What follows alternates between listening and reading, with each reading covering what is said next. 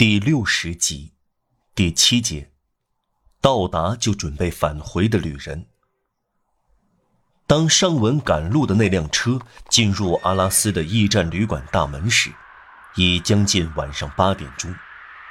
我们始终紧随的那个人下了车，不经意地回答旅店伙计的殷勤接待，将补充的那匹马打发回去，亲自将小白马牵到马厩。然后他推开底楼台球厅的门，坐了下来，手肘支在桌子上。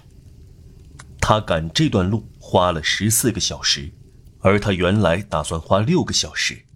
他自我平质，并不是他的错。说到底，他没有为此而生气。老板娘走了进来。先生过夜吗？先生吃晚饭吗？他摇了摇头。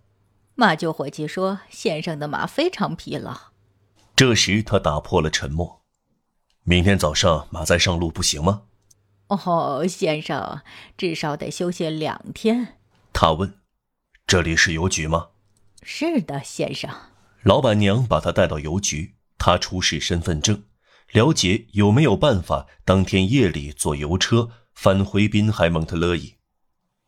邮差旁边的位子正好空着。他定了这个位子，付了钱。先生，邮局办事员说：“不要耽误了，凌晨一点整在这里出发。”事情办完后，他走出旅馆，在城里走动一下。他不熟悉阿拉斯，街道阴暗，他信步走去，但他似乎坚持不向行人问路。他穿过克兰松小河，来到迷宫式的小巷中，迷了路。有个市民打着灯笼走过来，他迟疑了一下，决定向这个市民问路，但先朝身前身后张望一下，仿佛担心有人听到他提出的问题。先生，他说：“请问法院在哪儿？”“您不是本城人吧，先生？”市民回答。他是一个上了年纪的人。“喂，跟我来吧，我正好到法院那边。”也就是省政厅那边，因为眼下正在修缮法院，法庭暂时在省政厅开庭。刑事法庭也在那里开庭吗？他问。当然，先生，要知道，今日的省政厅在大革命前是主教府。一七八二年，德孔齐埃先生任主教，他在府里建造了一个大厅，眼下正是在这个大厅里审案。路上，那个市民对他说：“如果先生想看审案，呃，那就有点晚了。通常六点钟就休庭。”他们走到大广场时，市民给他指点一幢黑黝黝的大建筑，正面的四扇长窗有灯火照亮。真的，先生，您来得及时，您运气好。您看到这四扇窗吗？就是刑事法庭。里面有灯光，所以没有休庭。审案拖长了，晚上继续审理。您对这个案子感兴趣吗？这是一桩罪案吗？您是证人吗？他回答：“我来不为什么案子，只想同一个律师交谈。”啊，那就不同了。市民说：“瞧，先生，这是大门，站岗的在那里。您只要登上大楼梯就是了。”他按市民的指点走，几分钟后来到大厅，里面有许多人，人群中混杂着穿袍子的律师，这里那里在小声交谈。看到一群群身穿黑袍的人在法庭门口低声细语，总是一件令人心情紧张的事。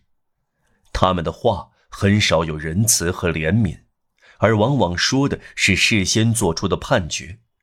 这些三五成群的人，在从旁经过、沉思遐想的人看来，就像阴森森的蜂窝一样，嗡嗡叫的各种精灵在里面共同建造各种各样不可思议的建筑。这个宽阔的大厅只有一盏灯照亮，以前那是主教府的后见厅，现在用作休息厅。两扇大门这时关闭着。把他同刑事法庭的大房间分隔开来。大厅里非常暗，以致他不用担心。对遇到的第一个律师说：“先生，案子审到什么程度了？”“审完了。”律师说。“审完了。”这个词重复的声调异乎寻常，以致律师回过身来。“对不起，先生，也许您是一个亲戚吧？”“不是，这里我谁也不认识。”“判决了吗？”“当然，不可能是别的。”“判苦役。”判无期徒刑。他说话声音微弱，几乎听不清。身份验明了吗？什么身份？律师回答：“用不着验明身份，案件很简单。这个女人杀死了她的孩子，杀子罪得到了证明，陪审团排除了蓄意犯罪，便判了无期徒刑。那么是个女人喽？”